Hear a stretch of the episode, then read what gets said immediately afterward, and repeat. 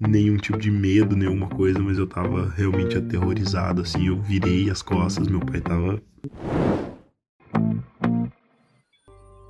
A noite caía, enquanto o filho e o pai se lançavam à rotina da vida, quase diária de buscar a mãe no serviço, quase diário de alimentar os pacientes do hospital que era antigo, e o antigo leprosário da cidade com paredes abandonadas e sujas, como os internos um dia esquecidos ali. A noite caída, Filho e pai decidem pegar o atalho de sempre, e o menino, que sempre encarava uma edícula velha de luz apagada, também abandonada, percebeu que naquele dia ela estava aberta, de luz acesa. O pai, de sorriso no rosto, mandou: Devem ter esquecido. Vai lá, apaga a luz e fecha a porta. O menino tomou um susto.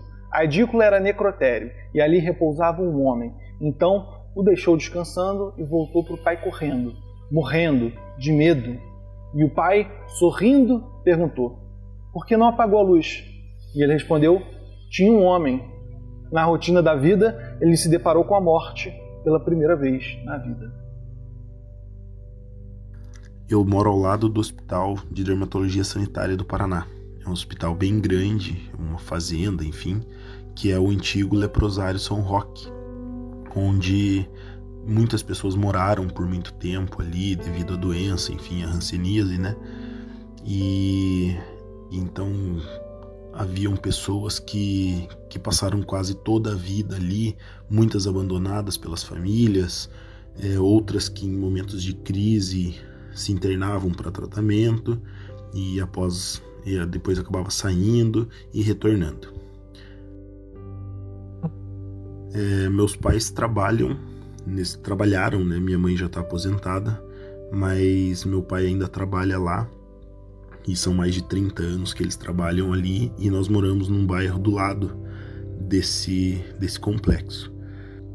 Quando minha mãe estava trabalhando na Copa, por um período de tempo, assim, não lembro exatamente quanto tempo, ela, ela tinha que fazer hora extra, assim, ela trabalhava até tarde apesar de ser plantonista, enfim, trabalhava 12 horas por dia, mas mesmo assim ainda tinham as horas que ela, que ela ficava depois do horário que era justamente para servir a janta dos pacientes. Então, normalmente ela trabalhava até umas nove da noite, mais ou menos.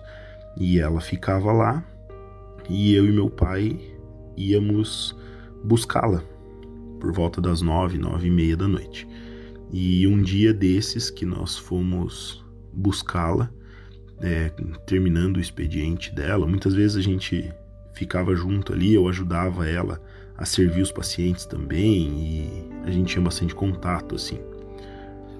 E num desses dias eu entrei com meu pai, a gente não entrou pelo portão principal do, do, do hospital e sim por um carreiro que tem perto da rua da minha casa e é tudo muito escuro, enfim, né, um carreiro mesmo.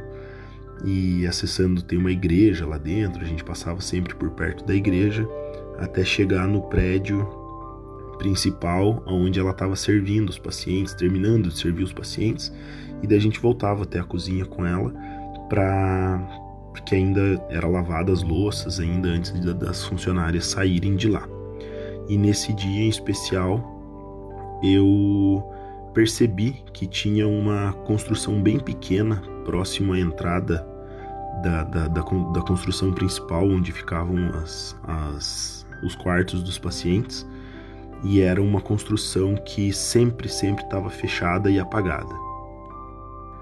E nesse dia eu cheguei com meu pai e eu não pude deixar de notar que aquela casinha ela media talvez dois metros por um e meio, assim, de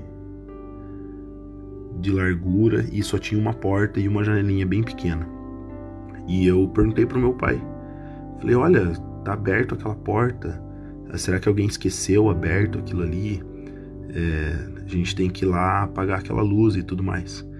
E meu pai, mesmo de longe, ele me disse: Ah, é verdade, alguém deve ter esquecido aquela porta aberta e aquela luz acesa. Vai lá, vê e fecha a porta e apaga a luz. E eu não tinha muita noção do que poderia ser e eu fui até lá. E quando eu cheguei nessa casinha, eu só ali então que eu fui descobrir do que se tratava. Era o necrotério.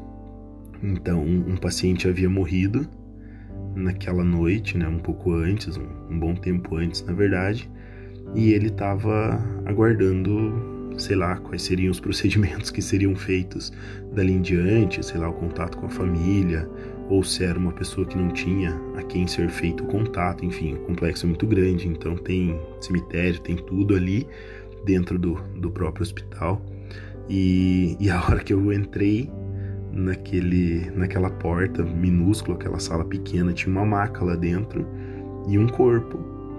E eu não vou saber te dizer, não consigo lembrar exatamente da, da situação, se estava coberto, alguma, alguma parte do corpo estava coberto por um lençol.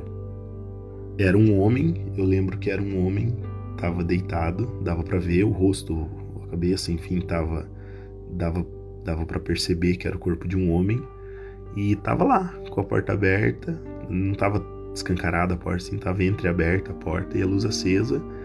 E a pessoa tava ali, sozinha, não não tinha ninguém por perto, não tinha não tinha ninguém vigiando, nem velando o corpo, assim. É, e a hora que eu entrei, eu tomei um susto muito grande. Eu devia ter talvez 12, 13 anos nessa época. E eu lembro que foi uma, uma experiência bem assustadora, assim. É, não tão assustadora, porque não, não tem nada extraordinário na, na história. O corpo não se mexeu, não escutei barulho, não escutei nada. Mas. Mas eu lembro de ter ficado muito impactado com isso, assim, sabe? De, de ter aquela pessoa ali e a minha noção de, de, de velórios, enfim, de tratamento de corpo até então na época era inexistente, basicamente. Então eu não.